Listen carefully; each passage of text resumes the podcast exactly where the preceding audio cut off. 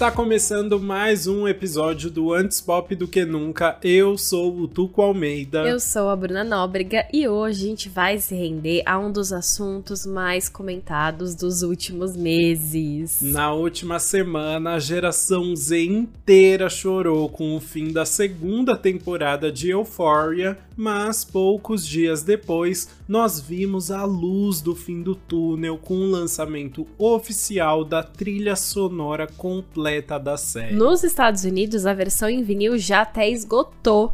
E olha que ela custa 40 dólares, convertam aí, e será enviada só no final de julho. Gente, o surto, né? Também não é por aí, né? Mas por aqui a gente não tem nem essa oportunidade por enquanto, mas já dá para ouvir tudo através da playlist oficial da série que possui 14 horas de duração. Delícia, né? Um dia inteiro com Euphoria. Imagina, mas pode ficar tranquilo que a gente vai comentar aqui só as 15 faixas principais que entraram pro álbum de fato. Então, pode tirar o cropped, botar um moletomzinho vermelho, um glitter na cara e vem saber mais sobre essa trilha com a gente.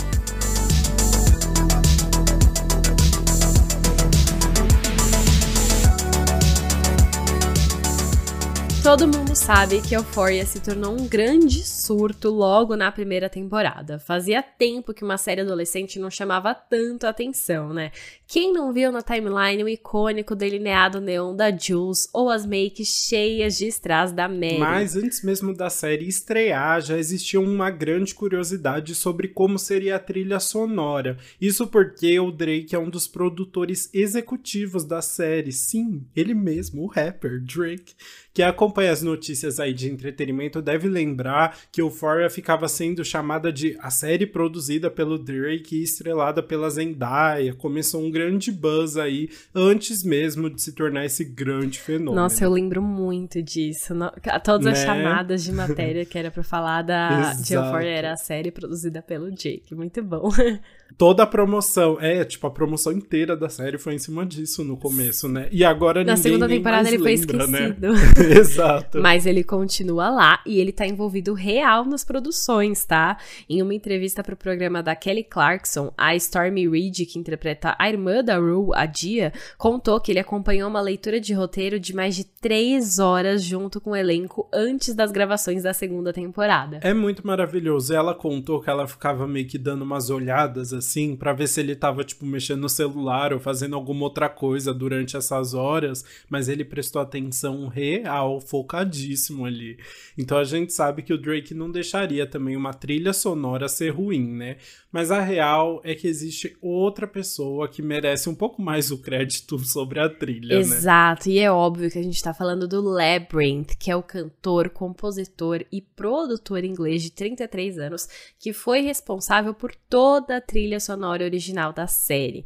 Durante a produção da primeira temporada, o Sam Levinson, que é o showrunner de Euphoria, ouviu algumas músicas dele, do Labyrinth, e decidiu apostar nessa colaboração. É, e aí a primeira temporada ganhou um álbum só de músicas originais lançadas pela Milan Records, que é um selo da Sony Masterworks. O Labyrinth ainda ganhou o Primetime Emmy de melhor música e letras originais por All For Us, que é aquela música que toca bem no final da no último episódio, né, que é bem marcante. Sim, ficou emblemática pela série aí, o prêmio justíssimo para ele.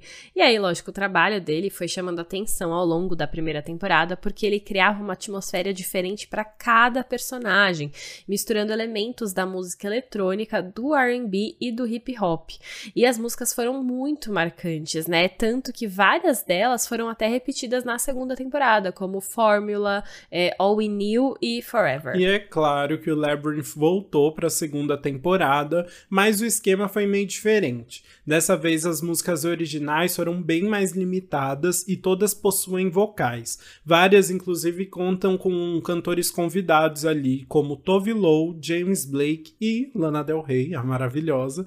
E aí o resto da trilha é composta por músicas antigas que vão desde Billy Swan até Lenny Kravitz. E aí que tá o pulo do gato. Porque na primeira temporada o álbum se chamou Euphoria, trilha sonora original da série HBO. E agora ele se chama Euphoria, temporada 2, trilha sonora da série original da HBO. Eles pensaram que ia enganar a gente com essa troquinha do original ali, né? Mas não enganaram. Pois é, não enganaram. Mas ó, vamos fazer Justice for Euphoria aqui. Eu acho que tiveram músicas compostas pelo Labyrinth que foram originais para a segunda temporada, músicas instrumentais também. Eles só não lançaram essas músicas em um álbum, que foi tipo, os fãs até deram uns nomes ali meio aleatórios, mas essas músicas nunca foram foram lançadas. Fica aí o apelo, né, pra HBO para lançar também essas músicas, porque eu adoro as músicas instrumentais da primeira temporada também. Sim, e tem umas instrumentais da segunda temporada muito boas também. Então fica aí, é, HBO libera a trilha sonora original agora, da série original também. Boa. E aí, se você é do tipo que curte ouvir o álbum antes de ouvir os nossos comentários, a gente colocou aqui na descrição do episódio um link para uma uma playlist com as músicas na ordem. Essa é a playlist oficial da Interscope, mas a gente vai comentar só as primeiras 15 faixas, tá? Depois disso não precisa ouvir mais não, que aí já é, são outras músicas. Então não se empolga também e vem ouvir o faixa a faixa depois. Exato. E aí depois desse contexto, bora falar sobre cada faixa e entender se essa compilação de músicas fez sentido em um álbum. Bora.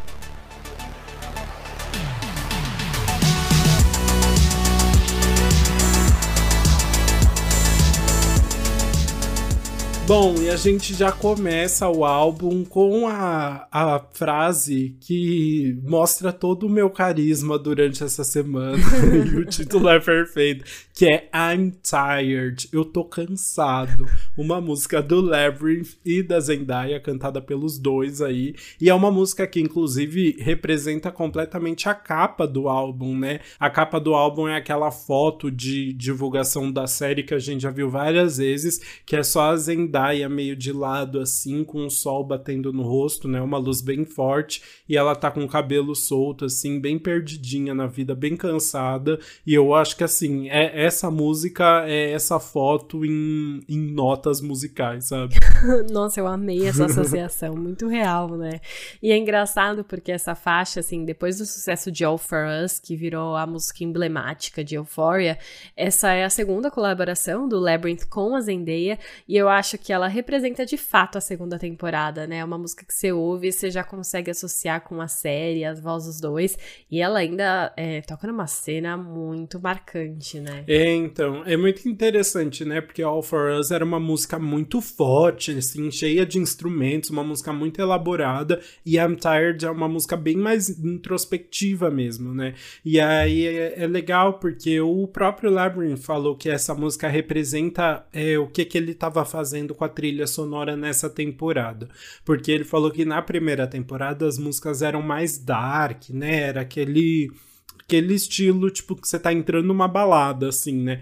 E na segunda temporada eles queriam uma vibe mais espiritual, uma vibe mais gospel Exato, e, e é até engraçado. Essa música, ela toca no quarto episódio, que, que é o título é You Who Cannot See, Think of Those Who Can. Você que não consegue enxergar, pense naqueles que conseguem. Que é quando, no finalzinho, a Ru tá super drogada, antes dela ter aquela super intervenção no quinto episódio, né? E aí ela uhum. começa a se imaginar dentro de uma igreja. E aí ela reveza essas cenas da igreja com ela abraçando o pai dela, e aí ela até abraça o cantor da igreja, que é a primeira vez que o Labyrinth apareceu na série. É ele quem tá cantando, né? De fato, ele aparece ali pela primeira vez. E aí o Sam Levinson, que é o criador, né, disse que sempre imaginou o momento da Rue drogada como o momento em que ela tá entre a vida e a morte, pode sentir que ela tá junto com o pai. E aí essa cena representa isso. Então, é uma cena muito intensa, né? Uma cena muito poderosa ali. E tem total essa vibe gospel espiritual que o Labyrinth disse que queria trazer. Tem. É muito bonito, né? Todo mundo ali na igreja. Tá todo mundo na plateia, inclusive, né? A Jules, o Elliot estão, tipo, sentados no banco da igreja ali. ela tá abraçando o Labyrinth. E o Labyrinth, ele tem esse rosto, assim, né? Dessa pessoa que tá ali, tipo, para acalmar e que vai acalmar a Ru, assim, vai, vai dar um abracinho no coração dela. Ela chora muito, né? A Zendaya arrasa. É, é uma cena muito bonita mesmo. E a música complementa tudo isso muito bem. A música foi composta, né, pelo Labyrinth junto com a Zendaya e com o Sam Levinson, os, os três fizeram juntas. E um fun fact aí, de acordo com o Genius, a música foi lançada originalmente em fevereiro, só com os vocais do Labyrinth, só. E aí, no, depois, ela foi apagada de todos os streamings e foi lançado oficialmente junto com os vocais da Zendaya ali no refrão, que fica bem bonito, né? Sim, engraçado ter rolado esse apagamento aí, porque normalmente às vezes a música, quando é a mesma música e você só acrescenta os vocais de outra pessoa, é, as duas músicas contam como reproduções para ir parar nas paradas musicais, por exemplo, sabe? Então eu não entendi por que ele teria apagado. Então, eu, eu fiquei pensando também, assim, não sei, tem algumas músicas da série que o Labyrinth, tipo, compõe para ele e que acabaram virando canções originais. Eu não sei se foi o caso dessa, tenho a impressão que não, justamente pela Zendaya e pelo Sam Levinson tá acreditado na na composição também, né? Mas, e eu nem consegui encontrar essa versão, porque assim, caiu na internet, as pessoas guardam, né? Eu tentei jogar, tipo, I'm tired demo, I'm tired just labyrinth singing, sabe? Aquelas coisas bem óbvias, não encontrei. Mas se caiu o mistério, não sei se foi só um grande erro, às vezes a Zendaya não tinha colocado os vocais dela ainda, subiram a versão errada, sei lá. Muito bom. Mas uma coisa também, outra coisa interessante dessa música, é que ela também toca no último episódio, é, que é aquela coisa de doida, né? E o Ali, né, que é o mentor da Rue, ele fala: a ideia de talvez ser uma boa pessoa é o que me mantém tentando ser uma boa pessoa, que tem tudo a ver com a letra da música, tem né? Tem muito, né? Porque ah, na música o refrão é isso, né? Hey Lord, hey Deus, você sabe que eu estou cansada. You know I'm tired. Que é justamente a Zendaya desabafando ali, que já tá, tipo cansada de, desse, desse vício e dessa dificuldade né, de lidar com o abuso de substâncias, mas é, e, e num desabafo que parece até que ela tá pronta para desistir da própria vida ali e abraçar o pai e tipo reencontrar o pai, né? Mas a música na verdade termina bem positiva, no, porque no último verso ela canta: "Ei Senhor, você sabe que eu estou tentando, you know I'm trying", igual ali fala, né, que tá tentando ser uma boa pessoa. Aí ela canta: É tudo que eu tenho, isso é o suficiente? Ei, Senhor, eu quero ficar. Ei, Senhor, você sabe que eu estou lutando. Ei, Senhor, você sabe que eu vou encontrar. Eu não sei quando ou como hoje. Ei, Senhor, estou no meu caminho. Ai, aí a música termina. É muito linda. É muito linda. Eu acho que ela representa muito bem a jornada da Rue na segunda temporada, né? uhum. né? Que é ela tentando uhum. ali lidar com o vício.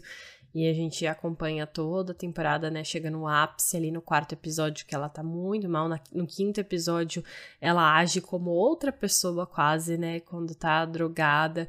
E aí ela passa por aquela intervenção e ela vai passar todos os próximos episódios tentando aprender a lidar com essa nova versão, tentando ficar longe das drogas até chegar no final. Então é muito legal é, como a música representa isso para ela e faz todo sentido abrir o álbum agora da trilha sonora. Nossa, sim. Aí depois então dessa abertura muito bem feita, a segunda faixa é Don't Be Cruel do Billy Swan, que toca no primeiro episódio, que é Trying to Get to Heaven Before They Close the Door, que é o melhor nome de episódio, né? Tentando chegar ao céu antes que fechem as por a porta. Maravilhoso, né? Eu achei muito bom também. Essa música acompanha a cena inteira da avó do Fess indo no strip club, que é ela indo cobrar o filho dela, que é o pai do Fess. Uhum. E aí, e é muito engraçado essa cena, essa música, tocar nessa cena, porque é uma música que a, a, avó dele, assim, mano, tá 100% poucas com o pai, né? Tá, tipo, lidando com ele na base da agressão. É, a letra da música fala, ironicamente, é um cara pedindo pra amada não ser cruel com ele. Então ele fala: Baby, se eu te enlouqueci por algo que eu possa ter dito, por favor, vamos esquecer o passado para termos um futuro brilhante à frente. É como se o pai estivesse falando ali com a. O pai do Fesco estivesse falando ali com a avó ou com a mãe dele: Ó, oh, vamos segurar aí a onda. E ela tá lá, não filho, aqui eu tô te avisando, você faz isso e pronto. Nossa, é muito legal, né? Tipo, faz todo sentido. A música dá realmente o tom ali e é basicamente quase toca a música inteira, assim, né? A música começa bem dramática, mostra os pés da, da avó do Fesco saindo do carro ali, começando a andar, e a música não para em momento nenhum, é maravilhoso, faz todo sentido, e é uma música realmente muito marcante. Ela foi lançada originalmente pelo Elvis Presley, e de acordo com a revista Billboard, foi a segunda música mais ouvida nos Estados Unidos, em 1956. Então é uma música que realmente já tá no imaginário popular aí do americano. E aí o que a gente ouve na em Euphoria é uma regravação de 1976 do Billy Swan, que é um cantor, compositor americano de música country. E aí um fun fact é que essa versão do Billy Swan, inclusive, aparece no álbum da trilha sonora de Livre, ou, ou aquele filme Wild, que é estrelado pela Reese Witherspoon. Então tá aí uma música de trilhas sonoras, né? Exato, muito legal essa história por trás. E aí a gente mostra como até músicas é, antigas que já existiam e que foram só encaixadas na série também fazem sentido nela, né? Foram escolhidas aí a dedo para combinar com o que estava acontecendo, tanto na letra quanto na melodia. E é interessante também ver esse apego aí do. Acho que tanto do Labyrinth como do Sam Levinson, de trazer essa energia, tipo, do, do americano raiz, assim, na, através da trilha sonora, porque a gente tá falando de um bairro ali do subúrbio americano, né, com muita cara de americano, assim, e a música country traz um pouquinho disso, né, uma, um, dá mais uma música muito marcante, tipo, uma música do Elvis, e aí a gente vê isso meio que distorcido na terceira música, que é Dead of Night, do Orville Peck, que é um cantor de country também, só que ele é LGBTQIA+, e ele não, não mostra o próprio rosto, ele, ele tem 30 e poucos anos, e aí ele usa sempre uma máscara com uma franja bem longa, assim, ele é um cantor novo, e eu já seguia ele no TikTok há muito tempo, e eu não sabia que, que a música incrível. dele tava tocando Euphoria. Eu sigo ele no Instagram, tipo, as músicas dele são muito legais mesmo, é um, é um country adaptado, né? Assim, um country novo, né? Mas. E com umas temáticas diferentes também. Mas ele é tudo. Sigam ele no TikTok, vale muito a pena. Amei descobrir isso.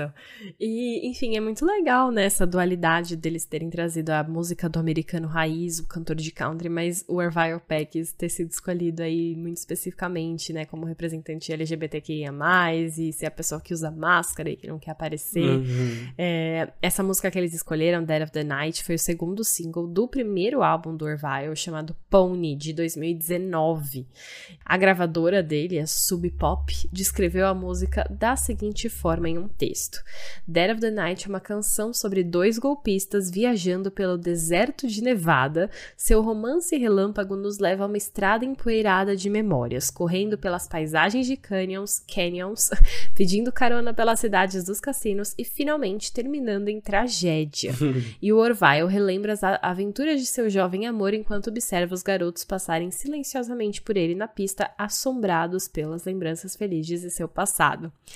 E é muito legal falar sobre essa descrição pensando sobre em que momento essa música toca. Mano, sério, minha cabeça pirou, pirou, pirou, porque essa cena toca no primeiro episódio também, naquele momento icônico que o Nate tá dirigindo o carro e a Cassie tá no banco do passageiro e ela ele liga o som, começa a tocar a música e vai acelerando, acelerando, ela tá com medo no começo e depois ela só fica tipo animadona, bota a cabeça para fora e aí começa toda a tragédia que é esse casal, não é mesmo?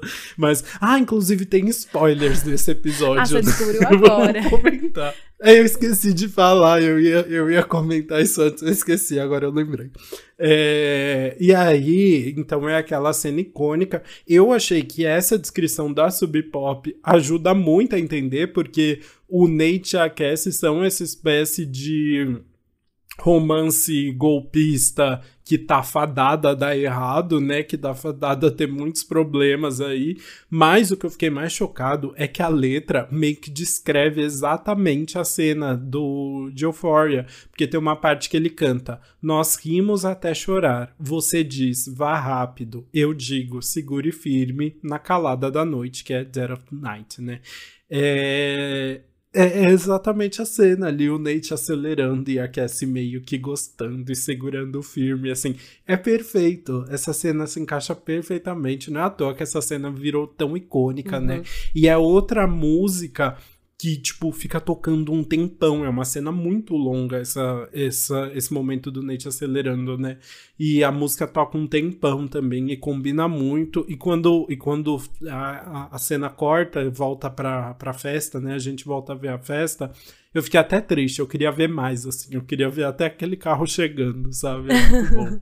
Sim, é muito legal. E assim, mano, quando essa descrição da música, quando você pensa é, nos dois, né, de fato correndo pela estrada e sabendo que é um romance que vai acabar em coisa, tipo, que não vai dar certo, é, é perfeito. Enfim, amei a escolha da música para essa cena, muito bom, como tudo se encaixou.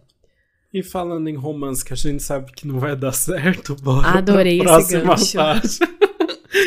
a próxima faixa é Live or Die, a música da Noah Cyrus com o Lil Zen que é, é, é, os dois namoraram ali entre junho e setembro de 2018, e aí o single foi lançado em agosto. No meio tempo ali, os caras conseguiram lançar por pouquíssimo tempo, mas deu tempo de lançar essa música aí. E aí eu já quero emendar numa fofoca muito boa, que assim, eles estavam namorando, a música estreou, os fãs obviamente ficaram loucos, e eles chegaram a gravar um clipe. Só que eles terminaram antes do clipe ser lançado.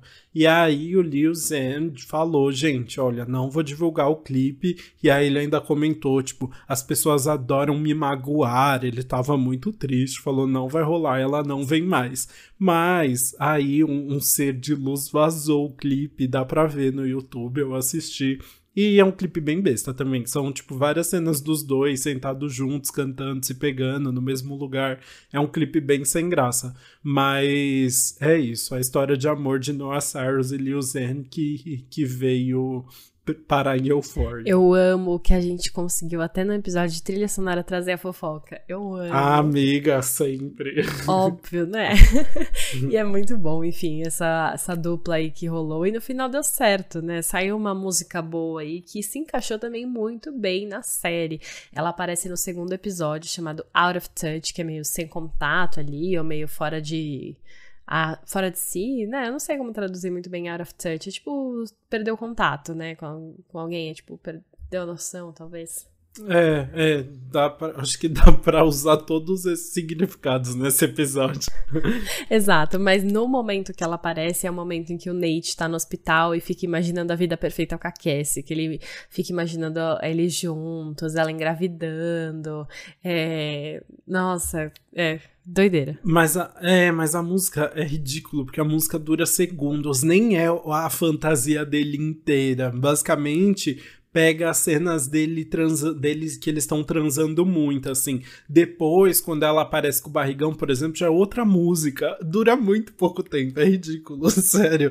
Eu me irrito muito com isso, sabe? A música vai parar na trilha sonora, no CD de trilha sonora, mas no episódio mesmo tem um significado mínimo. Mas se encaixa muito bem, porque é uma música muito sexy, especialmente na parte da Noah ali, né? E é justamente a parte que aparece na na série, com a, as batidas mais rápidas, assim, que realmente combina bem. É, então, é engraçado isso, que eu acho que a gente vai reclamar um pouquinho mais em outras faixas também. Sim, sim. Que, assim, tem faixas que foram feitas pra série, escolhidas a dedo ali, foram parar na trilha sonora e aparecem em segundos na série inteira. E aí eu queria entender como foi feita essa escolha de faixas para irem parar na trilha sonora, né, no vinil que eles estão vendendo por 40 dólares, sendo que a faixa parece tão pouco. É Nossa, uma dúvida não, aí pra é, gente analisar. Vamos, vamos pensando disso ao longo do episódio aí pra gente tentar entender juntos. Mas pelo menos essa música realmente, tipo, ela tem um significado. Olhando a letra, você vê que é muito. descreve bem o relacionamento do Nate com a Cassie mesmo, né? Porque é uma música dentro do, óbvio, da, da imaginação dele ali. Porque é uma música que fala justamente sobre o relacionamento bem conturbado que a Noah teve com o Leo ali, super rápido, né? Mas é aquela música aquela letra pesada sobre, tipo, eu não posso viver com você, sabe? Você é a única pessoa que me entende, sabe? Aquelas coisas assim. E, inclusive, dá pra ver pelo título, né? Live or Die é uma brincadeirinha, brincadeirinha com a expressão ride or die, que é uma expressão para falar, tipo, que você daria a vida pela pessoa, você vai estar sempre junto com ela, não importa o que, né? E aí não é nem ride or die, é live or die, tipo, é estar tá junto com essa pessoa vivendo ou morrer, né? Exato, sim.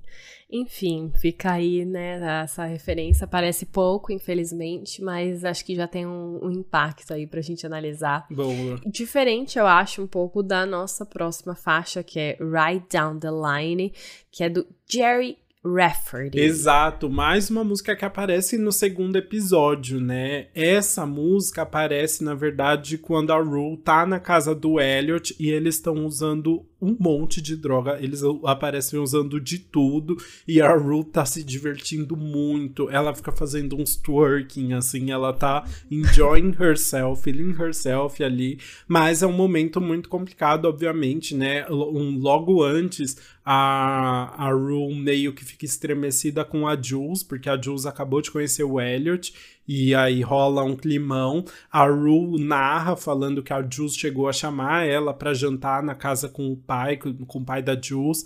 E a falou que não podia porque ela tinha uma reunião do Narcóticos Anônimos. Aí ela fala, mas eu decidi dar uma passadinha no Elliot. E aí eles usam de tudo quanto é coisa. Então, assim, é aquele momento que você sabe que tá tudo errado, né? Mano, tudo errado. E é muito interessante saber um pouquinho mais da história dessa música, né?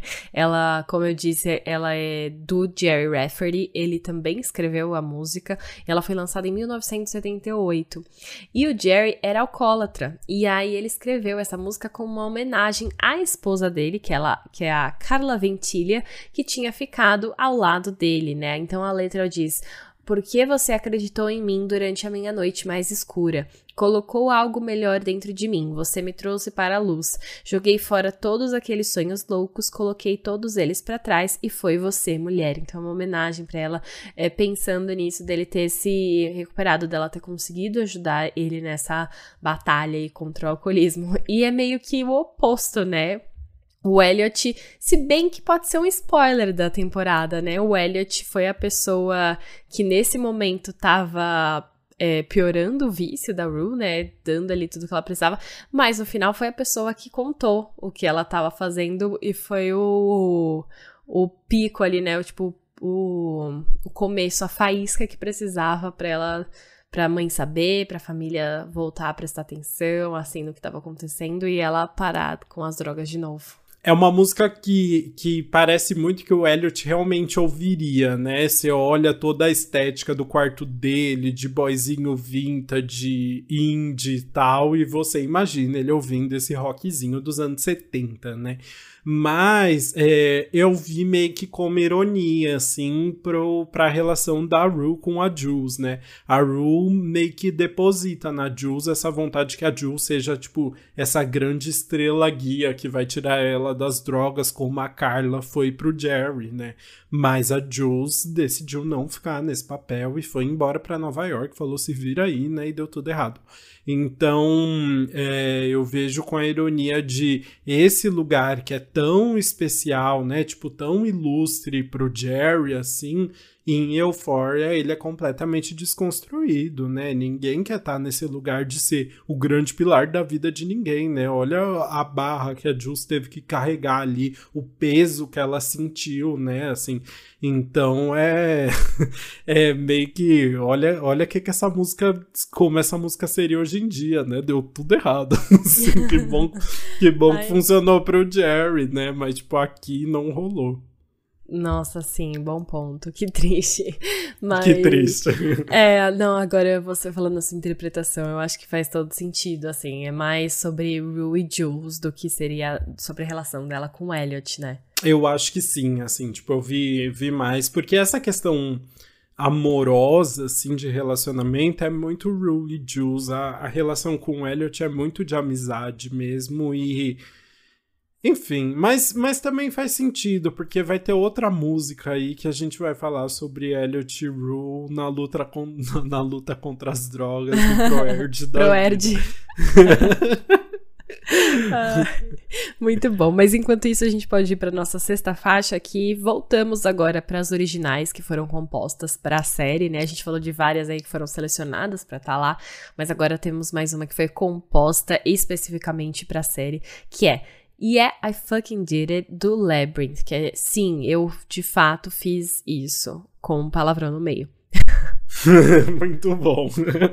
É, essa música aparece pela primeira vez como nos créditos, na verdade, do segundo episódio também. E é muito bom, porque é logo depois do, do momento ali que o Nate ainda tá todo com um olho roxo gigantesco, uma cicatriz. E é porque ele o Fesco bateu nele, né? E ele mente pro pai, pro Cal, falando que o Fesco bateu nele porque porque por causa toda a, todos os crimes do pai aí de ficar gravando menores de idade, de ter gravado é, o, o, a transa com a Jules, né? E, e aí é meio que o Nate, tipo, se achando fodão ali, porque o Cal fica perguntando, cadê o CD, então? Tipo, se tem esse CD da gravação da Jules, e o Nate fica só dando uma risada de eu sou o boss agora, você perdeu a autoridade aqui, e termina, e é o, o Labyrinth cantando Yeah, I fucking did it. Mas essa música também aparece no quinto episódio, que é o Stand Still Like the Hummingbird, e aí ela toca na verdade em vários momentos. Na primeira, no primeiro quando a Rue começa a correr, que ela abre o carro e da o carro da mãe, né, e começa a se jogar no meio do trânsito, já começa essa música que tem uma batida bem frenética também, né? E aí ela toca várias vezes ao longo do episódio também. Pois é. E essa música além de ter ser cantada pelo Labyrinth também foi é, escrita e produzida por ele, que Labyrinth faz ele tudo, faz né? tudo, sim. e a letra é literalmente o título, né? A letra é o tempo todo sim, eu fiz isso, sim, eu disse isso, sim, eu quis dizer dizer isso, sim, estou aqui para matá-lo, vim aqui pelo dinheiro, sim, há muito.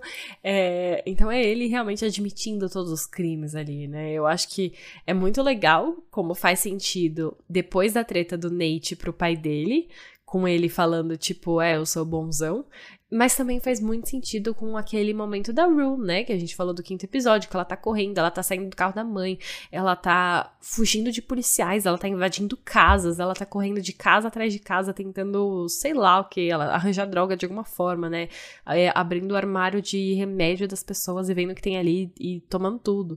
Então, é muito frenética também para representar a Rue no episódio 5.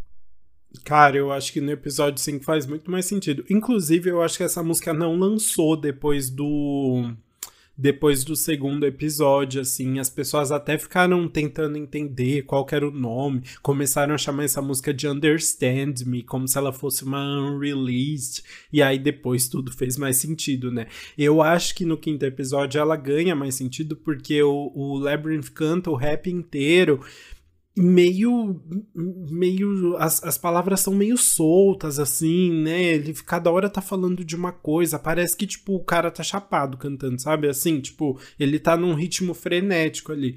E é é muito o que a Rue tá vivendo naquele quinto episódio, que é é um monte de coisa acontecendo, você tem um monte de de, de medos e, e de luzes ao mesmo tempo. É um desespero. Você tá sem conseguir respirar o episódio inteiro.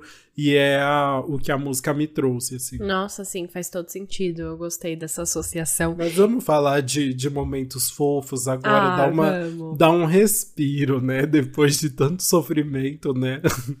Sim, é melhor. Vamos. Eu tô afim, então, de ir pra nossa sétima faixa. Que a gente volta para as músicas já mais antiguinhas, que é Never Tear Us Apart, do INXS, que eu não sei se pronuncia assim, mas eu acho que, que sim. Inks, né? Inks. Ah, Inks faz mais sentido do que falar INXX, porque é, é difícil falar. Vamos falar vamos chamar Inks. de Vamos chamar de Inks e se alguém aí for, for do rock e, e quiser julgar a gente, comenta lá no Instagram. Tá? e aí aproveita e segue a gente, dá aquele engajamento, Isso né? Isso sempre é bom.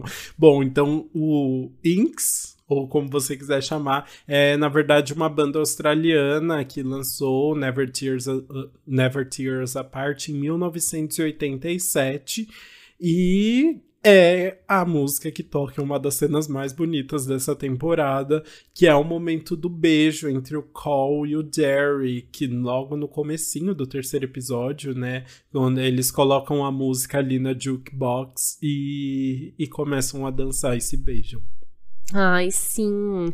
E novamente a gente tem uma descrição da música que resume tudo. Dessa vez é uma descrição colocada no site Genius. Fala: Never Tears Apart é uma das músicas mais extraordinárias do Wings. O arranjo é baseado em sintetizadores falsos orquestrais, a percussão suave, as pausas dramáticas e o baixo sinistro e o maravilhoso solo de saxofone de Kirk Pengli que chega na hora certa.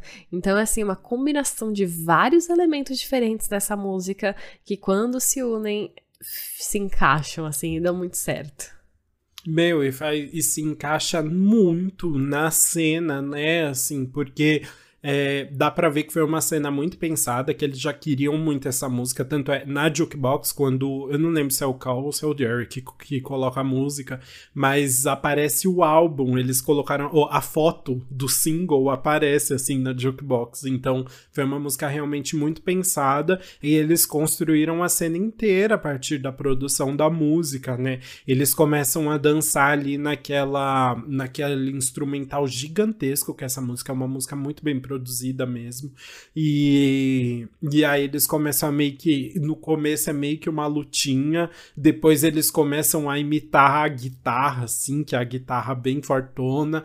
É, aí fica um tempão na guitarra, depois eles começam a dançar mesmo, um gira o outro, e aí eles se abraçam, e aí quando eles dão o primeiro beijo, e no segundo beijo é quando, quando a música fala Never Tears Apart mesmo. Então é uma cena muito bonita e que realmente, assim, é a combinação perfeita da, com a música, sabe? Foi realmente construída junto. Sim, e tem uma história legal ela por trás também, né? A música foi escrita pelo vocalista do Inks, que é o Michael Hutchins, com o Andrew Ferris, que era o tecladista e o principal compositor da banda. E aí a música fala sobre o romance do Michael, que era o vocalista, com a Michelle Bennett, que se tornou uma produtora de cinema. Ela foi a primeira namorada dele e eles continuaram amigos depois do término. E aí ela foi a última pessoa com quem ele falou antes de tirar a própria vida em 1997. Então, assim, é muito significativa né, essa relação é, entre, entre eles e também o surgimento da música. Nossa, assim, é, é muito bonita, né? A, a, história por trás da música foi uma música que ficou muito marcada pela, pelo relacionamento dos dois, assim, né? E é legal porque a música acabou voltando, não só por causa de Euphoria, eu acho que tem outras músicas da banda, se não me engano, na trilha sonora, assim, que não entrou, tipo, no CD, né? Mas que toca em algum momento.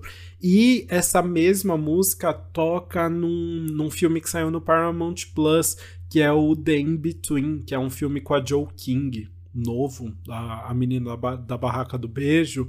É um romance aí que ela protagoniza e também toca essa música. Então foi uma música e, e que saiu agora também, recentemente.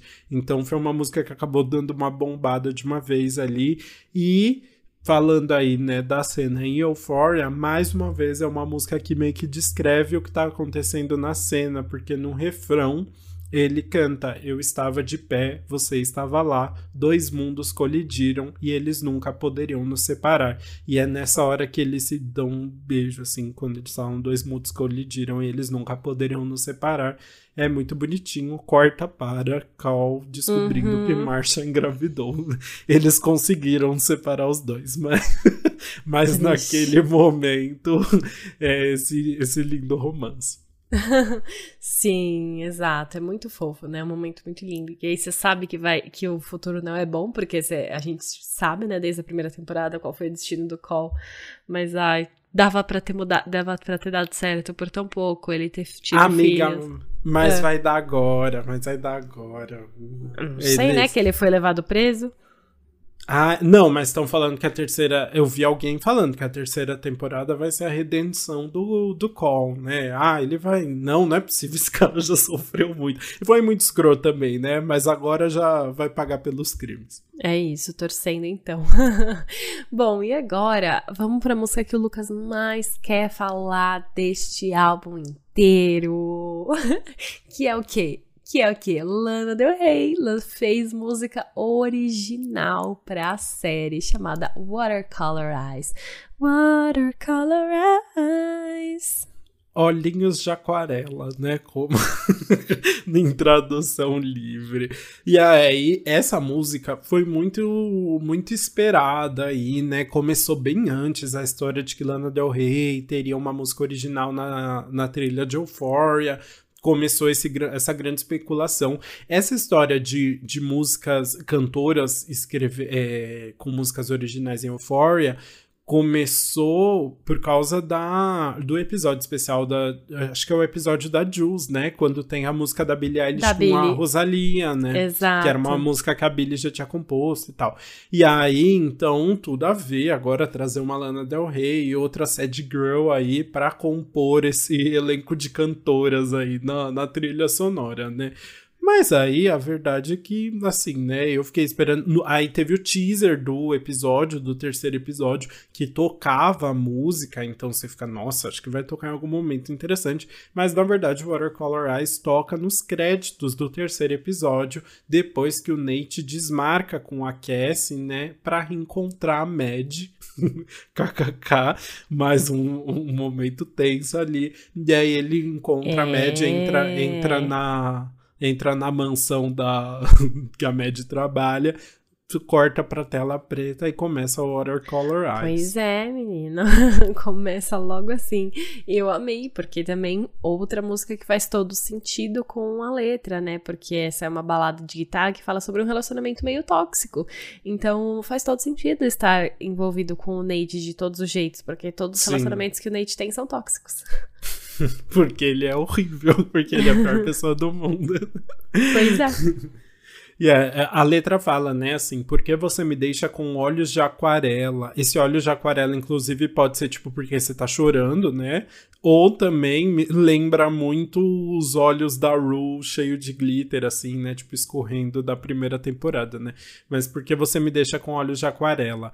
O amor jovem nem sempre dura para sempre. Cavalos selvagens não podem nos manter juntos. Esse Cavalos Selvagens é porque tem uma música do Rolling Stones chamada Wild Horses sobre um, um casal que nunca vai se separar. Então, nem esse, esse romance louco dos Rolling Stones vão poder nos manter juntos aqui é um casado que é um, é um casal que tá fadado a terminar como Nate e Mad e Cassie e, e qualquer outra menina que eles se envolver, né?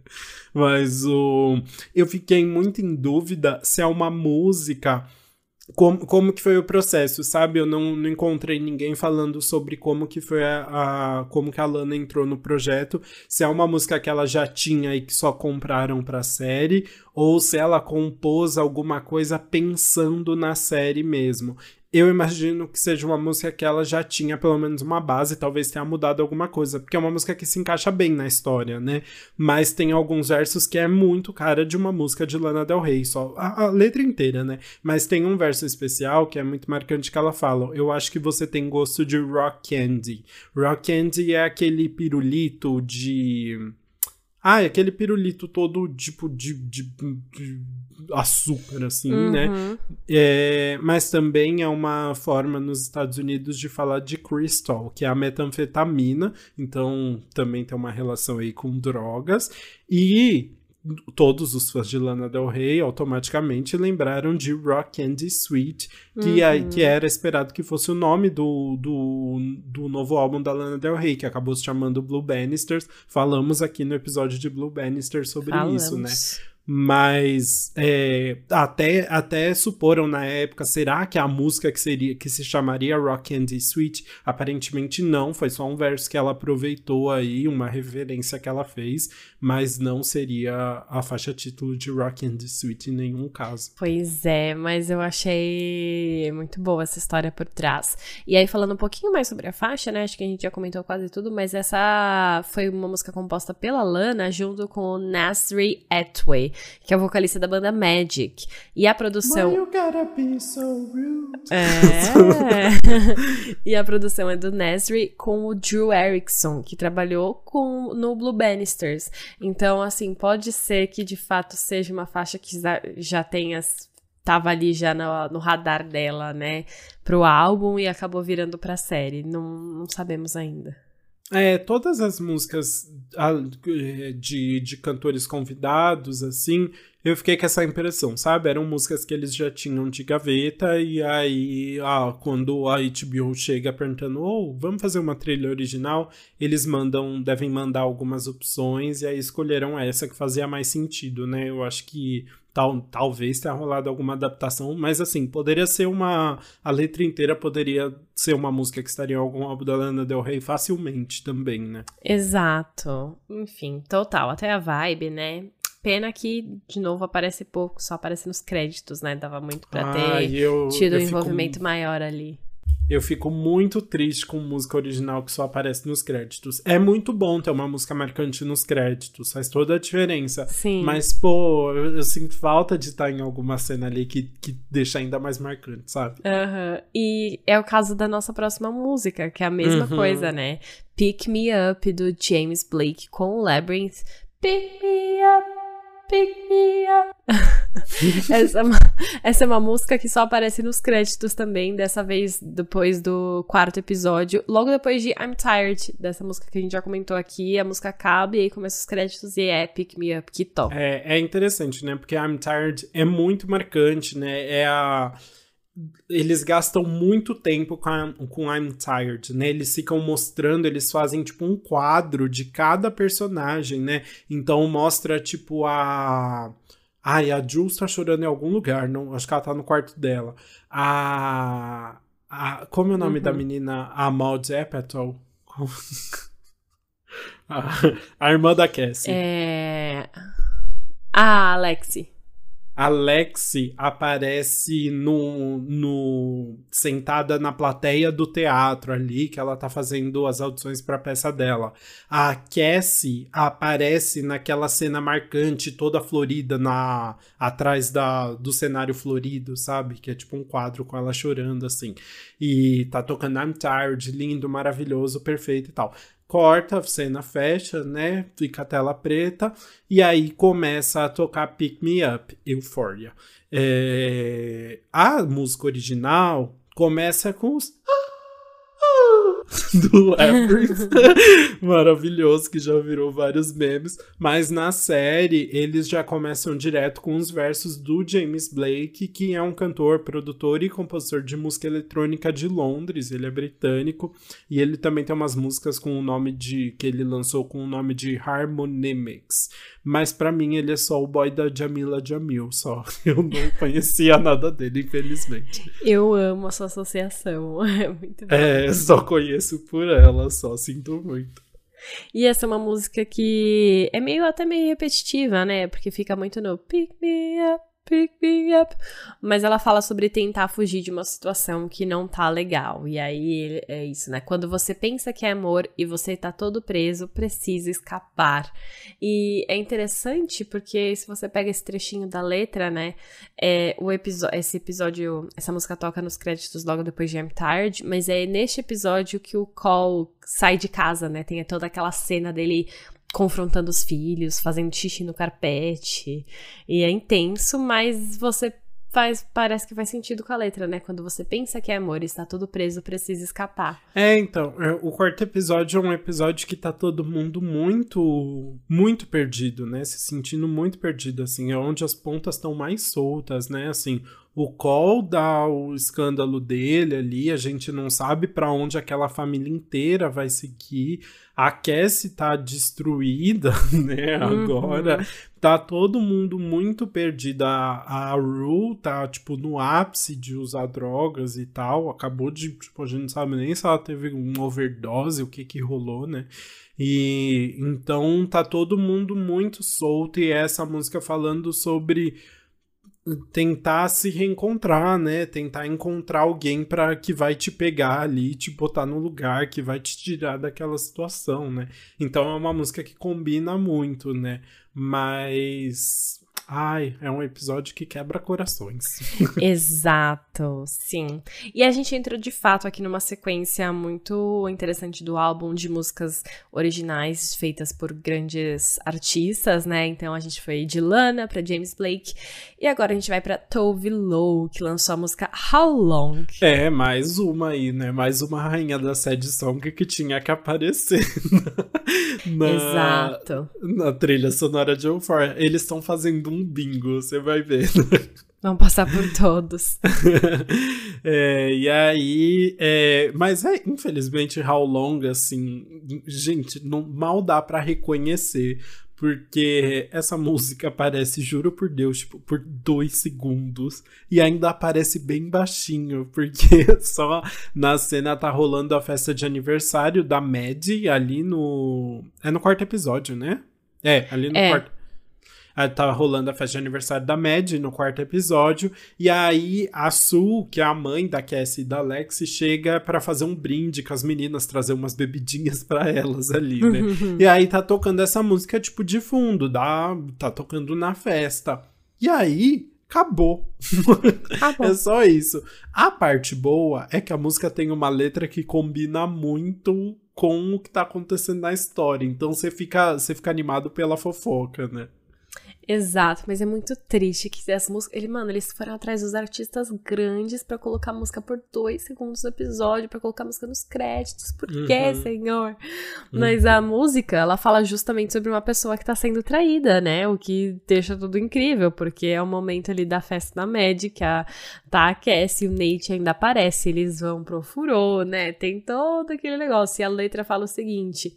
É, há quanto tempo você ama outro enquanto eu estou sonhando conosco juntos?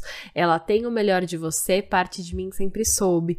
Quanto tempo você tentou acabar com isso enquanto eu estou me culpando para consertar isso? Hum, mano, descreve também de novo a descreve, série, né? né? Não, exatamente, total, assim. E aí eu até pensei, né, essa sim poderia muito ser, será que o Sam Levinson foi falar pra Tove Lo o que, ia acontecer com a Mad, né, para ela escrever alguma música. E não, num comunicado a Tove Lo falou: How Long é sobre amor, traição e negação. Foi uma das poucas músicas que fiz durante a quarentena e acho tão linda em toda a escuridão. Estou muito honrada por fazer parte de Euphoria, um show que eu amo tanto por causa de sua crueza e narrativa provocativa. Então foi uma música aí que a Tove Lo já tinha também uhum. e que se encaixou muito na história da Mad, né? Exato, e aí mais um pouquinho sobre a música. Ela foi produzida pelo Serban Genia e o John Haynes. É uma dupla que, assim, já tem um belo de um currículo, tá? Eles já uma trabalharam... dupla de milhões, né? Exato, eles já trabalharam com Taylor Swift, Adele, Katy Perry, Lorde e muito mais, assim. A lista não acaba rápido. Amiga, você abre o Genius do Serban, ele fez, tipo assim, todas as músicas legais da Ariana Grande, sabe? É um negócio absurdo, assim, e o John Haynes trabalha com o Serban, assim. E é absurdo, absurdo, e, enfim, né, essa música entrou pro hall deles aí. Mano, muito bom, maravilhoso, amei. e assim, de novo, né? Pena que aparece pouco, porque eu acho que ela se encaixaria super bem. E é uma música muito boa, até se você pegasse fosse só single, sabe? Não, às vezes, até se não fosse combinada com a série, eu já pararia pra ouvir, porque é uma música muito gostosa, é aquele pop, carinha de hit, sabe? Então, enfim, dava para aparecer muito mais. É, mas foi uma música que pelo menos a Tove Lo trabalhou mais, assim, porque, por exemplo, a Lana mal falou, de, eu acho que ela nem falou sobre o Watercolor Eyes, né?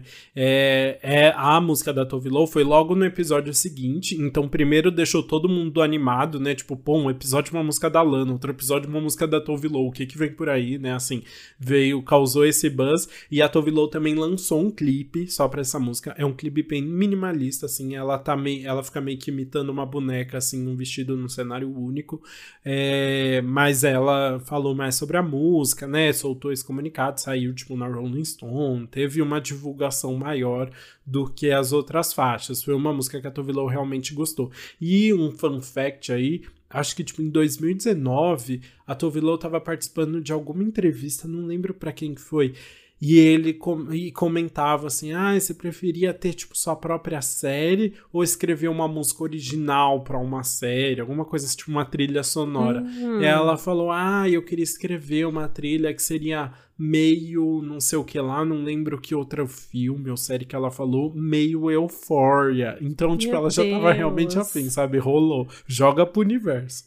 Nossa, e o universo responde, viu? Achei tudo. É, tudo. Não sei se já tava rolando alguma conversa na época e ela deu um spoiler ali, ou se realmente foi só, tipo, da cabeça dela. Uhum, mas enfim, muito bom.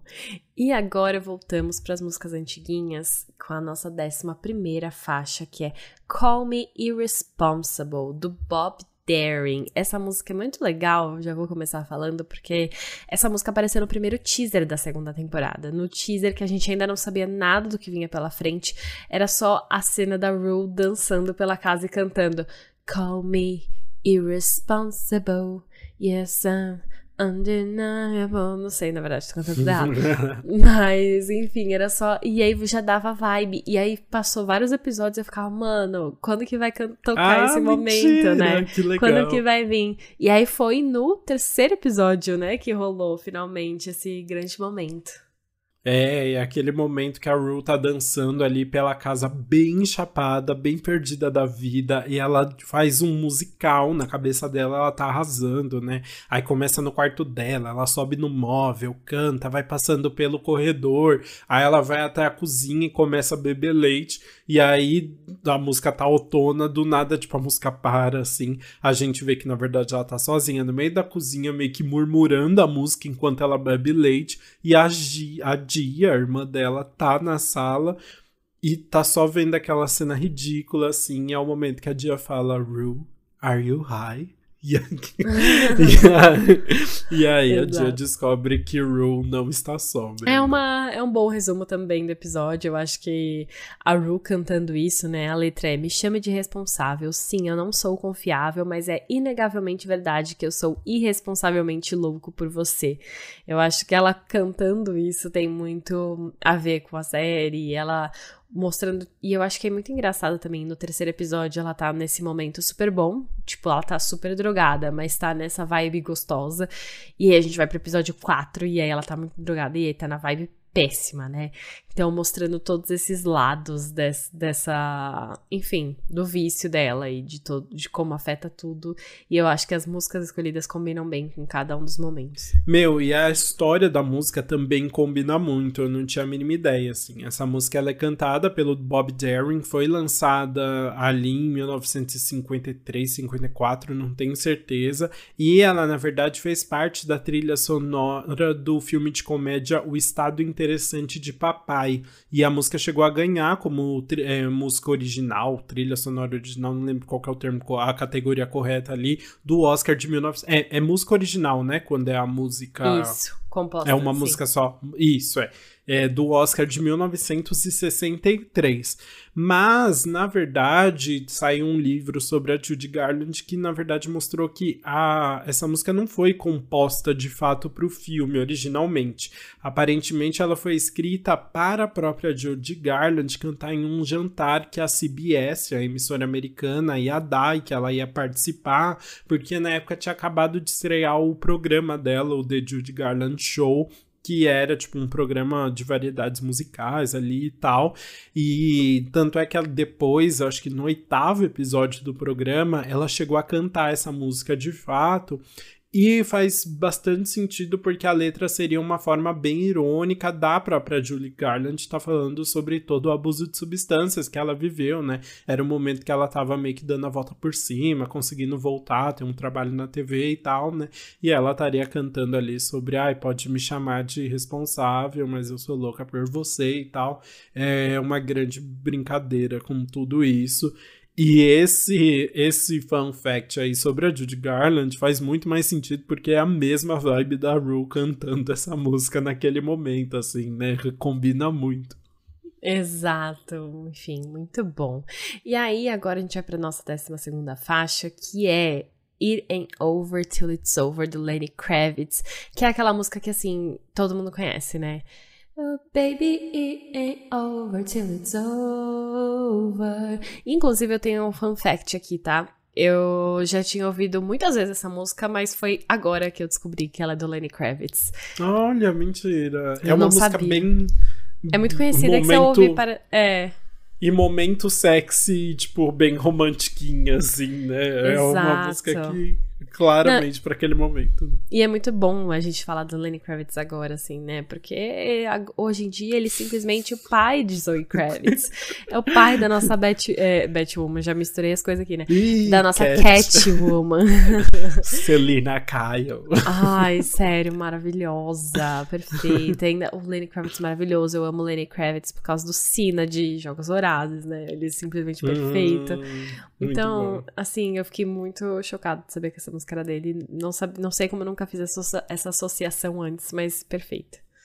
Muito bom. E aí, uma música romântica assim, obviamente só poderia ser pro único casal que importa em Euphoria, que é Cole e Derek.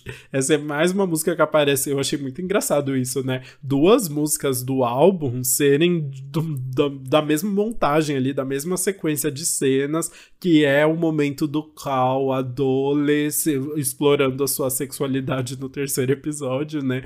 E essa música começa ali no momento que, a, que eles, que o Cole e o Derek estão lutando e a Marcha tá olhando fixamente para eles, assim, no, uhum. no ginásio. Mas a música segue um bom período ali, mostra eles se formando, eles andando de carro juntos e tal. E isso, a música só vai parar quando eles estacionam do lado do bar que é onde eles vão se pegar de verdade. E aí eu acho que a gente não falou sobre o ano dessa música, né? Ela é de 1991 e ela também tem uma guitarra muito legal durante a música, durante a faixa, né? E que aparece enquanto os dois estão no carro e ela, essa guitarra foi tocada pelo Craig Ross, é tocada pelo Craig Ross. Então, várias informações legais dessa música. E a gente é muito engraçado, né? Porque é uma música super conhecida, mas agora, quando você vê no contexto da série, ela ganha também outros significados. A letra é, só fala. É uma, música, é uma letra bonita ali sobre um relacionamento que teve muitos altos e baixos, né? E ele tá falando que não acabou até que acabe, né? Ele canta, tipo, tantas lágrimas eu chorei, tanta dor por dentro, mas, mas baby, não acabou até que acabe. E, e, e a gente tá torcendo tanto pro, pro um Call e pro Derek, né? Justamente tanta coisa acontecendo, tanta repressão, né? Mas você não perde a esperança ali daquele casal, né? Exato, sim. Ai, é. A gente continua aqui torcendo, vamos ver o que vai ser deles nessa terceira temporada. E aqui a gente falou que a gente ia voltar a falar sobre o relacionamento de Rue e Elliot. E agora chegou o momento com a nossa décima terceira faixa, chamada Elliot's Song, que é cantada por ninguém mais ninguém menos que próprio Dominic Fike e Zendaya. Sim, é, podemos dizer que é a música mais criticada da série, né? Podemos. Coitada.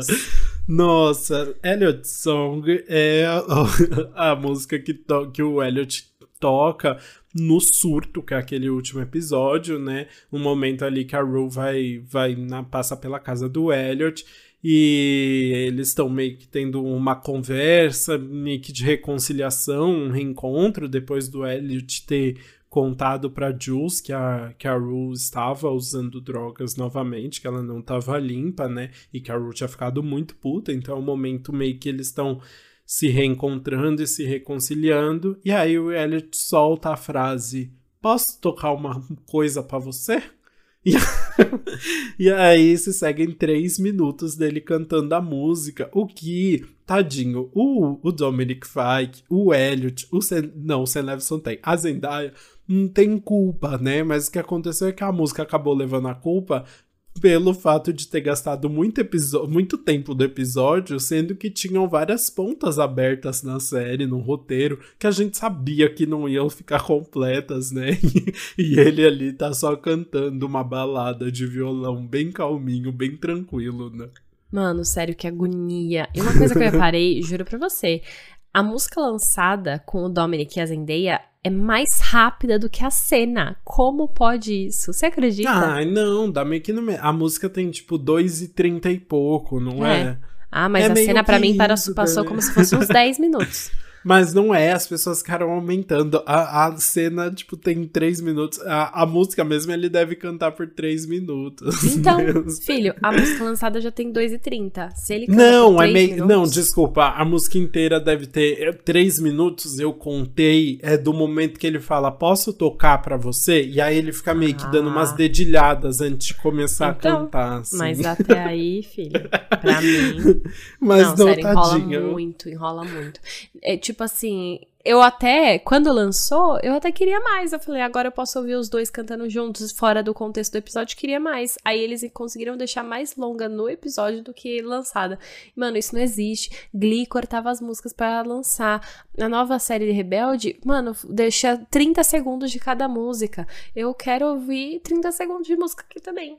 É, é a única música que toque inteira. Não, talvez I'm Tired toque inteira, não tenho certeza. Mas, tipo, não sei, então talvez não seja, mas se não for a outra única música que toca inteira, se eu ouvir a música inteira na série, né? Eu acho que eles quiseram reproduzir um pouco do que foi All For Us ali, que era aquele final da Zendaya cantando uma música inteira, um momento musical, e eles quiseram fazer nessa, né? Eu vou contar, você quando tava assistindo, você tava agoniada, você queria que acabasse pra ir pra outras cenas? Mano, muito. Eu, pra mim foi horrível. E aí tem um momento que você acha que vai acabar. Tem um momento nessa cena que você acha que vai acabar. E ele continua cantando. Eu queria morrer. Então, eu vou falar minha experiência agora. O que aconteceu é eu, eu tava meio bêbado quando eu fui assistir o último episódio de Euphoria e eu já tava com sono, era mais de uma da manhã, eu só não queria esperar até o dia seguinte. Então eu dormi enquanto o Elliot tocava essa música. Então eu não me irritei, eu passou de boa, nem sabia que tinha passado três minutos, entendeu? Foi super tranquilo, eu recomendo. É, é por viu? isso que você não tá odiando essa música, porque dormiu, mas pensa assim, mano, no último episódio da série, se você conseguiu dormir é porque ficou ruim. Eu não, amo que a gente não vai precisar tava... nem falar a música que a gente menos gostou dessa. Não, ai, amiga, não foi essa, não, viu?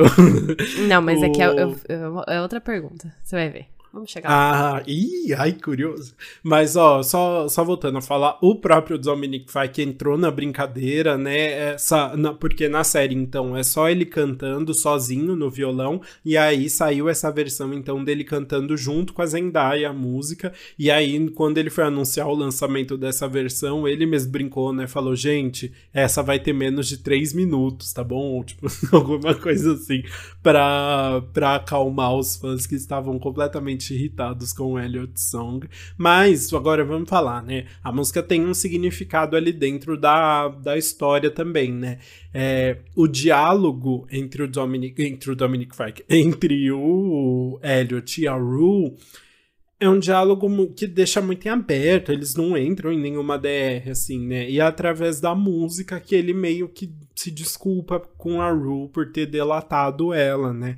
Ele canta: Eu acho que você pode ser minha única amiga. Eu dei tudo para ver você brilhar novamente. Espero que tenha valido a pena. Dele falando desse momento que realmente, tipo, ele poderia ter perdido essa amizade pelo que ele fez. A Rue ficou muito brava, mas ele realmente sentiu que seria a única forma de poder salvar a Rue, né? E e ao mesmo tempo, uma música, quando a Zendaya canta, se torna uma, uma forma da, da Rue também é, falar sobre o relacionamento dela com a Jules ali, né? Então. É, é realmente, tipo, a música que mais tem a ver com a história dos personagens, né? Exato, total. Isso é, eu concordo com você, que realmente a letra é muito bonita. É, e tem tudo a ver, né? Ele cantando ali pra ela na hora. É muito bonito. Eu, o único problema foi o tempo mesmo, porque no começo você fica assim, tocado, sabe? Pela cena, a Ru assistindo, toda a expressão da Zendaya, né? Ouvindo essa música como Ru e ele tocando. É muito bonito de assistir também. É, então, nesse sentido, eu entendo que faz muito. Faz, é, você entende, né, por que, que, a música tá ali e a importância dela pros personagens. Essa música ela foi composta pela Zendaya com Labyrinth e com a Musda Zemar Mackenzie, que eu não sabia quem era, dei um Google, aparentemente é a esposa do Labyrinth. E eu achei né? engraçado. Eu achei muito legal ela ter participado da, da composição. Nos créditos ela tá só como Mus, só, M-U-Z. Mas eu achei muito legal porque é, I'm Tired, a primeira música, também foi composta pela Zendaya e pelo Labyrinth, né? Tinha os dois na composição, mas era uma música muito mais. É, ela não falava tanto da relação dos personagens, ela fica muito mais numa numa ideia, como, como eu posso falar, é, fica nas metáforas, né? Fica mais no, no mundo etéreo ali, nada muito palpável. Essa música é uma é, é, é, justamente como se o Elliot ou como se a Rue estivesse escrevendo, ou como se a Jules estivesse escrevendo, né? É muito do ponto de vista dos personagens da série. Eles realmente se jogaram ali, tipo, no que estava escrito no roteiro, né? Total, sim, eu concordo com você. Enfim, para mim, nesse sentido, eu gosto. Muito bem. E aí, eu adorei. O Labyrinth parece que é aquele cara que, tipo, viaja muito, sabe? Na hora da composição, na, naquelas, naqueles videozinhos que a HBO faz de promoção comentando o episódio, sabe? Tal. O Labyrinth falou: Eu e Zendaya estávamos realmente sentados no tipo de energia e espaço espiritual um do outro. Sentados no tipo de energia e espaço espiritual um do outro. E estamos nos inspirando para fazer algo novo. Muito chique, né? Aí depois o Sam Levinson estava vendo a composição da Zendaya do Labyrinth e chamou o Dominic falou: E se você tocasse aí essa música na, no violão? E aí o Dominic realmente se juntou a eles, começou a tocar no violão. O Library falou que o Dominic realmente canta, toca violão muito bem, né? E aí eles foram. O Dominic acabou participando também desse processo aí junto. Então, ah, bacana, é isso, né? Sim, adorei. Não, é. Enfim, é isso. Eu, eu gostei. É sobre. É isso.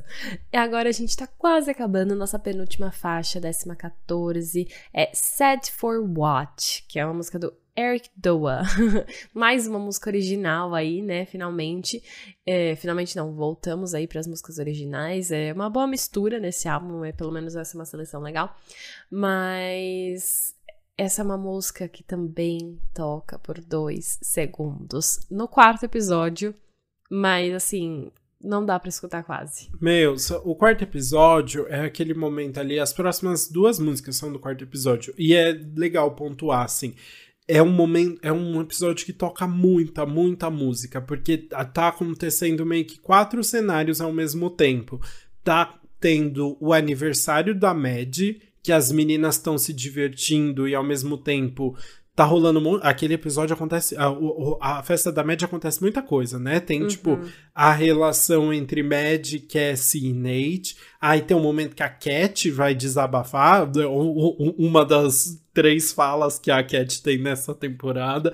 Ela vai desabafar sobre o relacionamento com o Ethan. Ao mesmo tempo, tem as meninas que estão aproveitando a festa, então tá tudo isso acontecendo. Tem uma, uma segunda, um segundo núcleo ali que é Jules, Rue e Elliot que estão se divertindo e que desse, é, no quarto dele ouvindo música. A Jules tá meio que pegando o Elliot e eles decidem ir comprar bebida.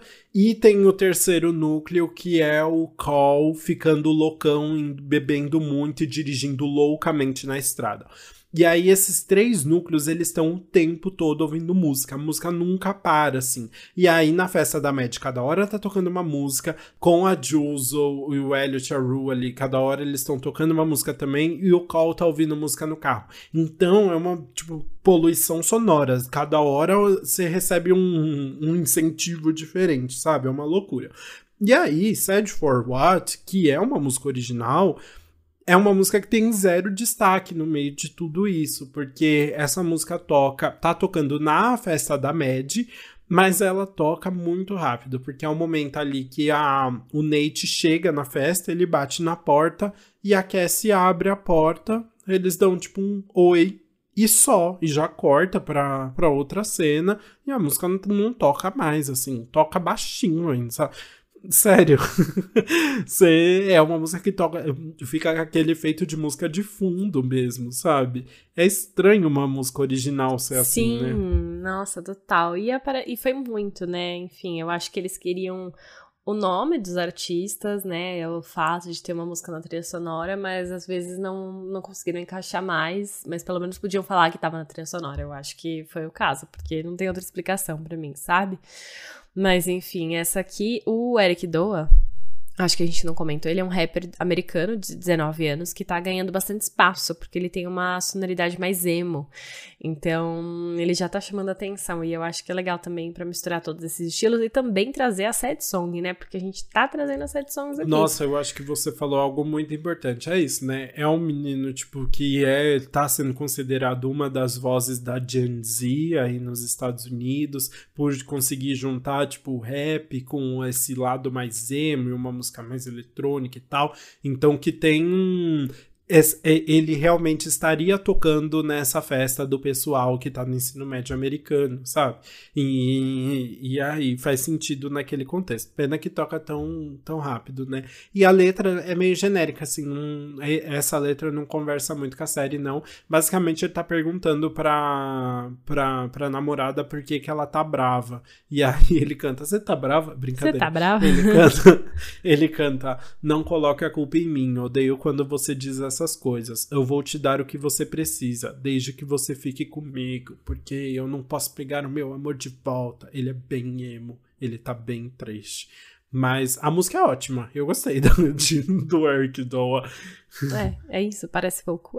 Não, mas assim, é com é, Sad for What parece que tocou a música inteira. Se você comparar com a próxima e última faixa do álbum, que é You Could Tell, do Yeet, que é um rapper também americano, porque essa música eu nem consegui ouvir. Essa música toca no carro quando o Elliot tá dirigindo e a Rue começa a brigar com a Jules depois que eles roubaram bebida. E essa música tá tocando baixinho. Juro por Deus, é uma ouvia assim, não faz sentido essa música tá ali, sabe?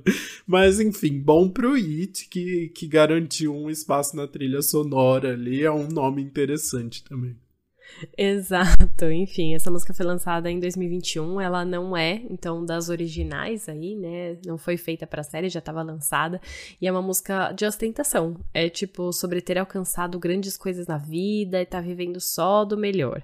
E aí fala sobre usar drogas, drogas, fala sobre fala sobre usar umas drogas também, né? Mistura um pouco, eu acho que faz também, é, assim, a, quase não aparece, quase não dá pra ouvir, mas faz sentido com eles ali roubando lojas, é, dentro do carro também, é, vivendo esse momento de adrenalina e tudo. É, mais uma vez, assim, é uma música que eu acho que o Elliot estaria ouvindo, que ele poderia tocar no carro ali. E aí a, a referência às Dorgas tem uma parte que ele canta: Bitch, eu preciso de um Percocet antes de começar a ficar chateado. E Percocet, eu não sei se tem um nome em português, mas é um remédio que tem oxicodona, que é um opioide que a gente já comentou aqui, né? E é um dos. Oxicodona é um dos dos ingredientes ali. Bom, uma coisa que a gente pode dizer, pelo menos, é que mesmo que a gente não consiga ouvir as músicas, elas ainda fazem sentido com os momentos que elas estão inseridas. Nenhuma tá fora de contexto, né? Isso é Exato, nenhuma é só a vibe que tá ali, né? Mas enfim, vamos comentar mais sobre elas agora, então, no nosso veredito. Bora!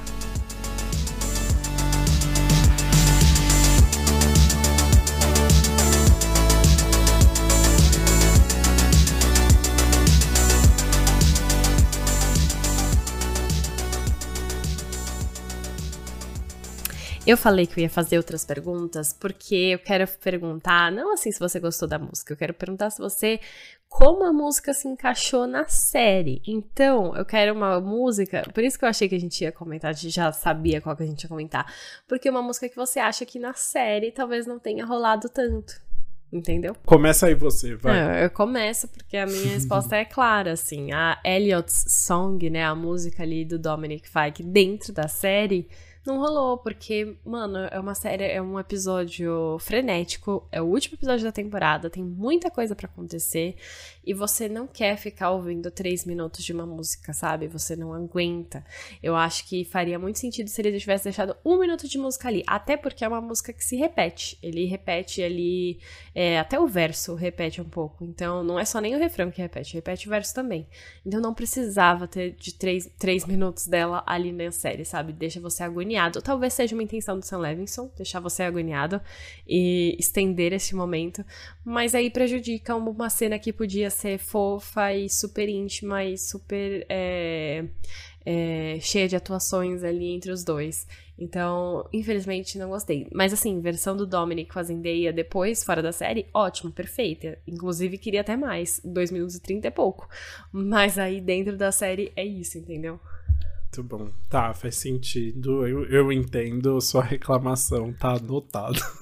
eu acho que eles nunca mais vão cometer esse erro. Eu vou falar, eu vou dar. Não, não é nem polemizada, assim, mas é, é algo que eu já falei. Eu acho que uma música que foi mal aproveitada ali, que não, não tem necessidade de estar tá assim foi How Long da Tove Lo. É, eles duas músicas dessa trilha são as músicas que tocam na festa, né? How Long da Tove Lo e Sad for What. E, e How Long é uma música que tem tudo a ver. É, primeiro, é uma música original, os caras pagaram para ter essa música, pagaram caro, sabe? O, é, segundo, que a letra combina completamente com o plot. Se fosse novela, seria a música tema da Mad. e mesmo assim, os caras não aproveitaram e colocaram como se estivesse tocando no fundo da festa. Assim, não tem necessidade de ter feito isso com uma música que tem tanto a ver e uma música que realmente é muito legal, sabe? Então, fiquei bem Eu nem percebi quando tocou How Long. Eu só fui, tipo, eu vi as pessoas comentando, né, e tal, sobre a música. Mas na série é uma música que chama zero atenção, né? Exato. Não, eu concordo então com a sua opinião também, porque é isso, né? Foi mal aproveitada dentro da série. Eles aproveitaram a Elliot Song até demais e não aproveitaram Tove Lo. Então é bom que gente, eles têm vários problemas diversos aí sobre tudo. Mas vamos parar de falar mal e vamos falar então da música que melhor se encaixou na série, né? A música que se destacou ali, a música que fez diferença pra série.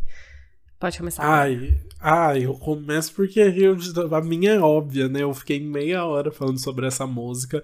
Pra mim, a, a música que mais se destaca na temporada é Never Tears Apart, do Wings.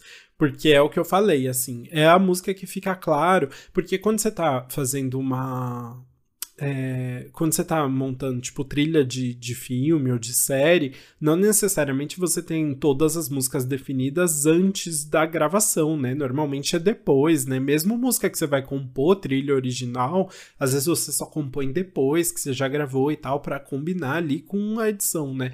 E Never Tears Apart, não. É uma música que dá pra ver que foi, que foi escolhida a dedo ali, é, no, na hora de pensar meio que no roteiro, assim, como eles iam gravar, que os atores claramente, assim, tipo, ensaiaram muito junto com aquela, com aquela música e a música realmente cresce junto com a atuação deles, o que é incrível. E pra, pra ainda fechar, assim, pra deixar todo o mistério no ar, tem esse amor que. o amor eterno do do, Michael Hutchence, Hutchence com, a, com a Michelle Bennett, que é assim como o amor do Cole e do Derek não, não conseguiu, não, não foi eterno, mas eles nunca vão separar esse romance da nossa cabeça, né?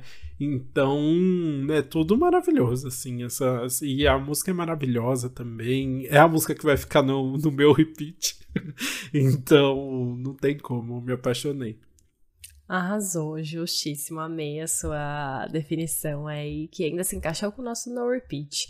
A minha eu vou falar de I'm Tired, porque você é óbvia, porque essa cena é demais. A música, assim, abre o álbum e faz todo sentido ali dentro, porque é muito lindo. É, nossa, a cena dele cantando na igreja, assim, daí abraçando os momentos dela com o pai, né, com o Bru. É, enfim, é uma música que tem muito impacto. Acabar o episódio assim, você fica, meu Deus, você tá em choque, você tem que parar um momento pra, pra é, absorver tudo. E eu acho que a música dá todo o impacto para isso, né? Labyrinth e Zendaya juntos, não tem erro. E a minha opinião, enfim, eu não, não tem como, não tem erro, e é isso. Não, arrasou, é isso. É a, a música define a série, né? Define o tom inteiro da temporada, esse tom mais espiritual, mais profundo e mais dramático da, da temporada.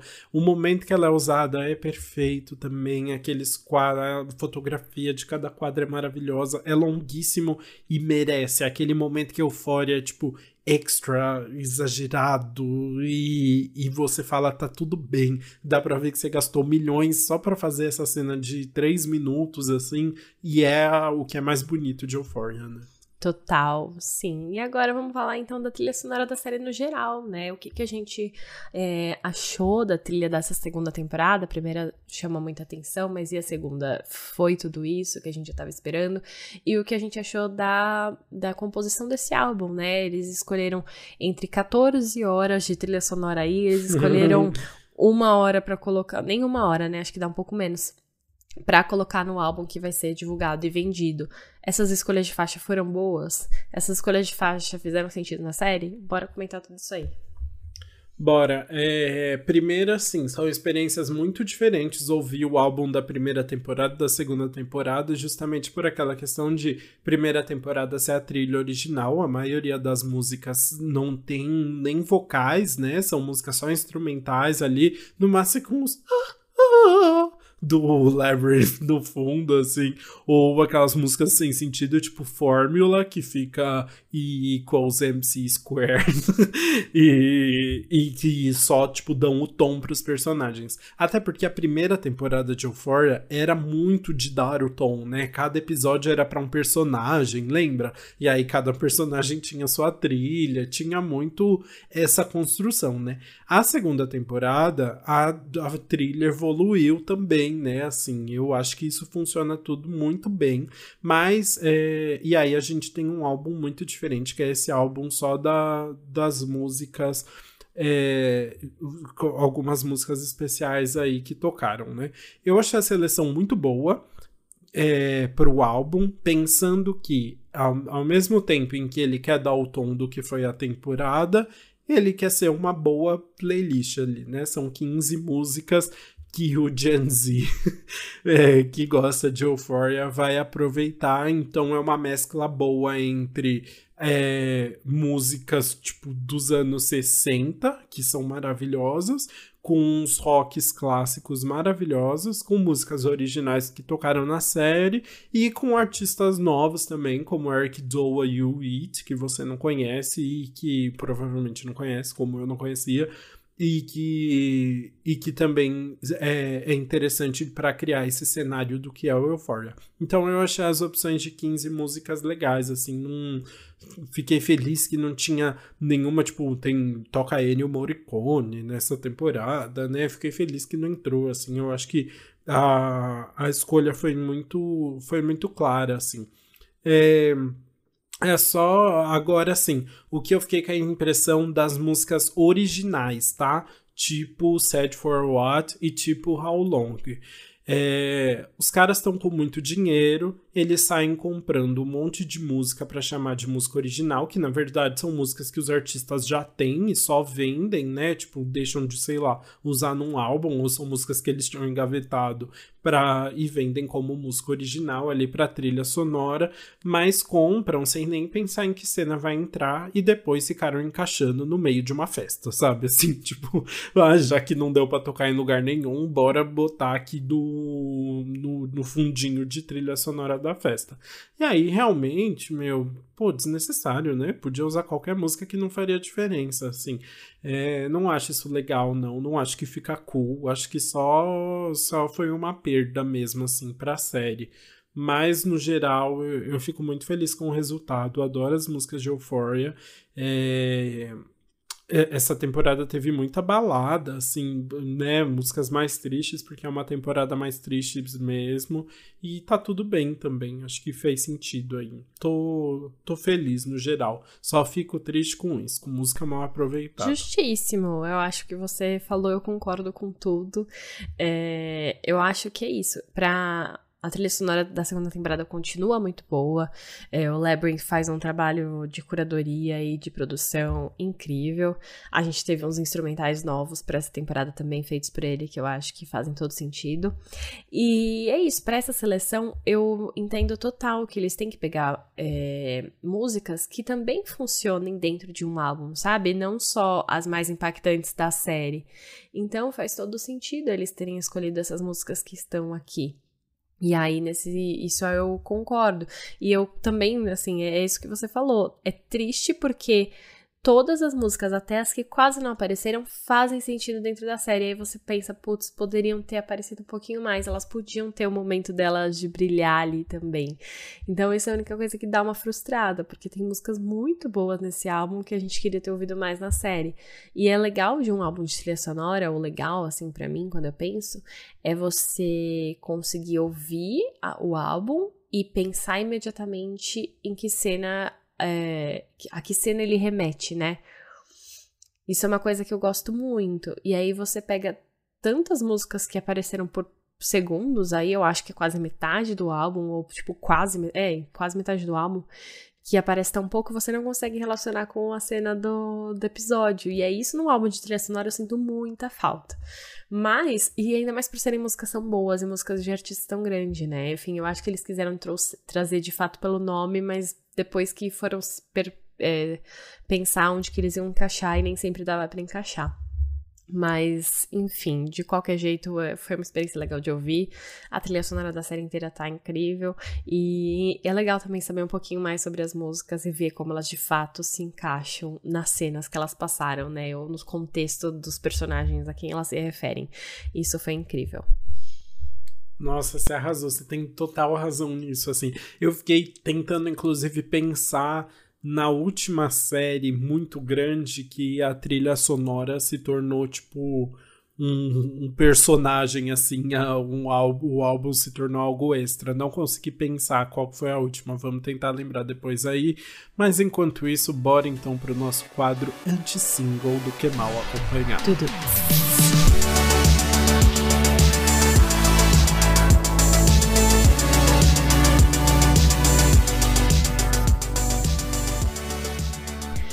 Bom, vamos começar agora nosso quadro com nova parceria de Camila Cabello e Ed Sheeran chamada Bam Bam. Essa música é a segunda parceria deles depois de South of the Border, que era uma música do Ed Sheeran, do álbum de colaborações dele que também teve a Cardi B. E agora essa é uma música da Camila Cabello, que vai estar no próximo álbum dela chamado Família, que foi anunciado para o dia 8 de abril. Essa música, enfim, é uma música que traz toda a vibe latina que a Camila tá trazendo para os últimos lançamentos. É, eu acho que ela tem um pouquinho uma cara de sequência de South of the Border, no sentido de também ter essa vibe latina, mas agora tem mais, porque ela é mais Camila, né?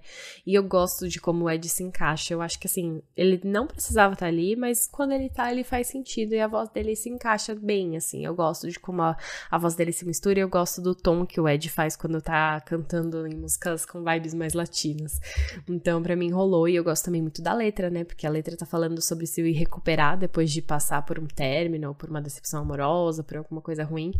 E. Ai, tá cheia de referência pro Shawn Mendes, porque, né, Camila e Shawn terminaram no final do ano passado. E, e essa é uma música que eu acho que foi acrescentada no álbum depois, porque fala, enfim, sobre ela tá vendendo a casa que eles compraram juntos, sobre, nossa, você dizia que odiava o oceano, mas você tá surfando agora, e a primeira foto do Shawn Mendes depois do anúncio do término é uma foto dele surfando. Então, assim, fofoca pronta, eu amo. Muito bom, estou animadíssimo para o episódio sobre o novo álbum da Camila mês que vem aí. Aguardemos, né? É isso, vai ser tudo.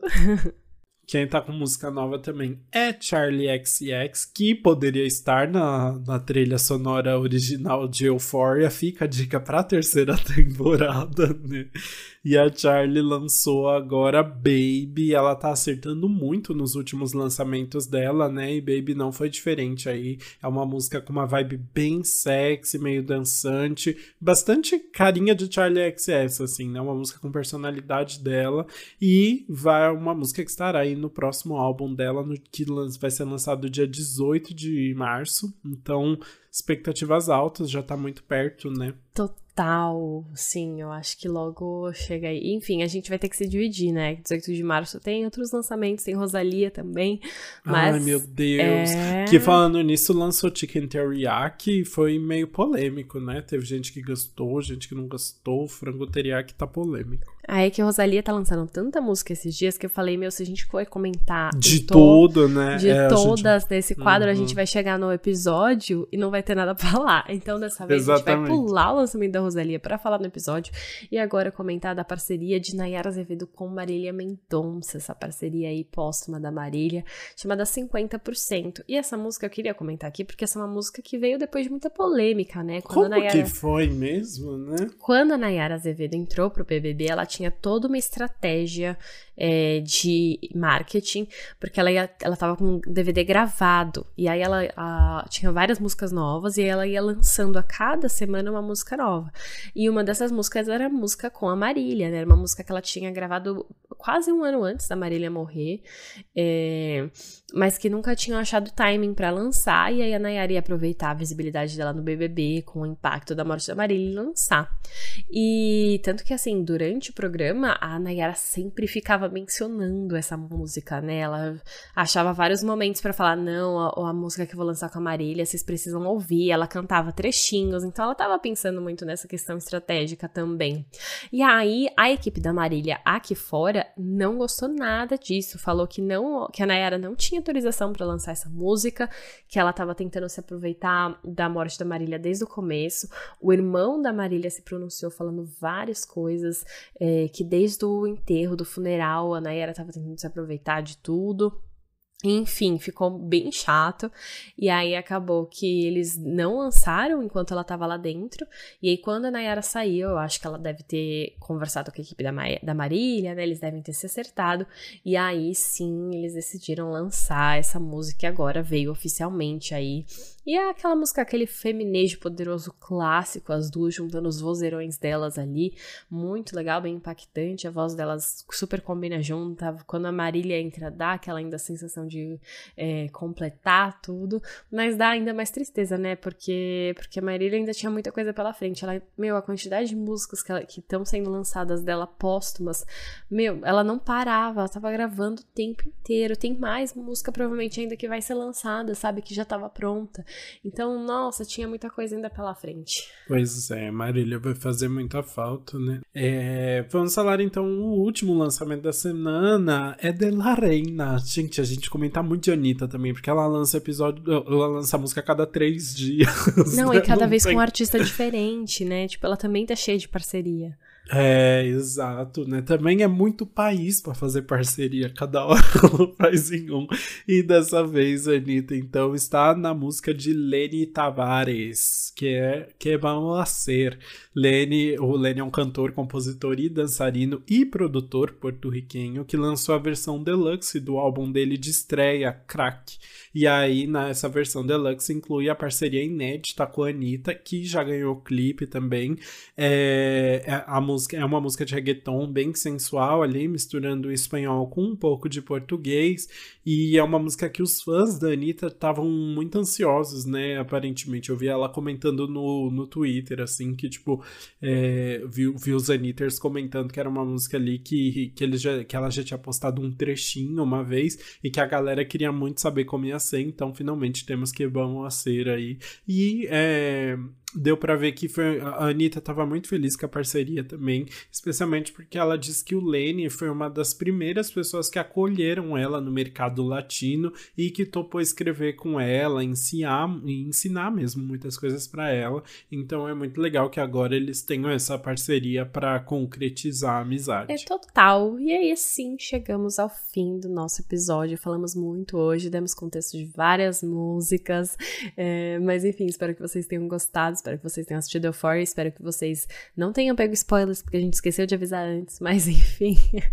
mas espero que vocês tenham gostado. Comentem tudo que vocês acharam lá com a gente nas redes sociais. A gente é Antes Pop do que nunca no Instagram e no TikTok. E Antes Pop Podcast no Twitter. Acompanha a gente por lá. Comenta tudo com a gente que a gente adora. É isso aí. Bora continuar conversando. Não esqueça de compartilhar também o episódio nos seus stories e mandar no WhatsApp pros amigos. Todo mundo que assistiu Euphoria, manda aí pra gente com, com todas todas as curiosidades sobre a trilha sonora e a gente se vê então na semana que vem, no próximo episódio. Beijo, até terça.